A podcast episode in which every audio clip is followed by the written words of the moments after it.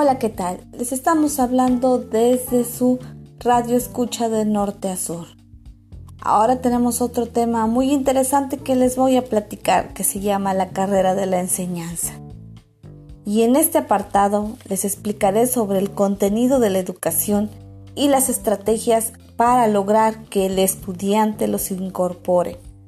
Esto nos aclara que se concibe en un doble sentido. Uno como instrumento de política pública y el segundo como recurso pedagógico.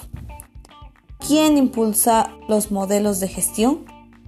Pues las brechas de aprendizaje, entre otras, añadiendo, ¿qué ocupa el currículo y la gestión escolar? Pues sin nada más y nada menos que un lugar destacado en la agenda educativa. Y pues ya encaminado en todo esto sobre la educación, algo que forma parte de esto es el modelo educativo.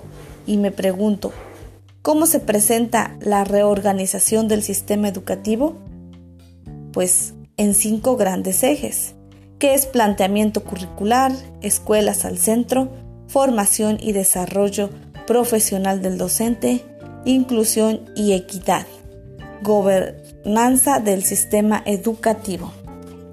Pues aquí hablamos de modo diagnóstico sobre las evaluaciones del diseño curricular.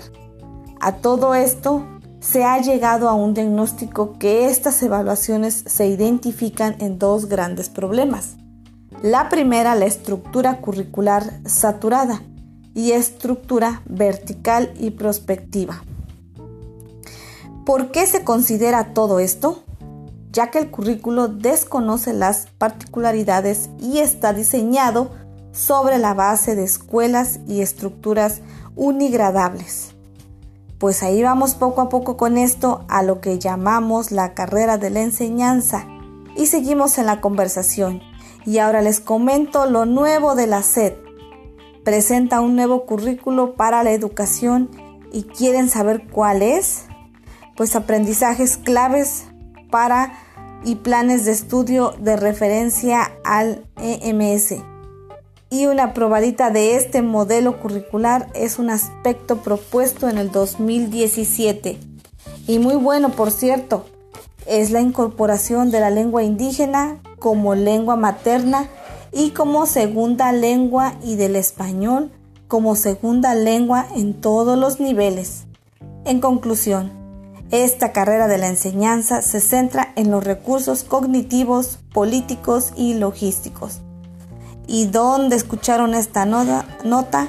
Pues nada más y nada menos que en su programa de radio de norte a sur. Y como toda nota tiene un principio y un final, esta nota ha llegado a su fin, trayéndoles un nuevo radio escuchas.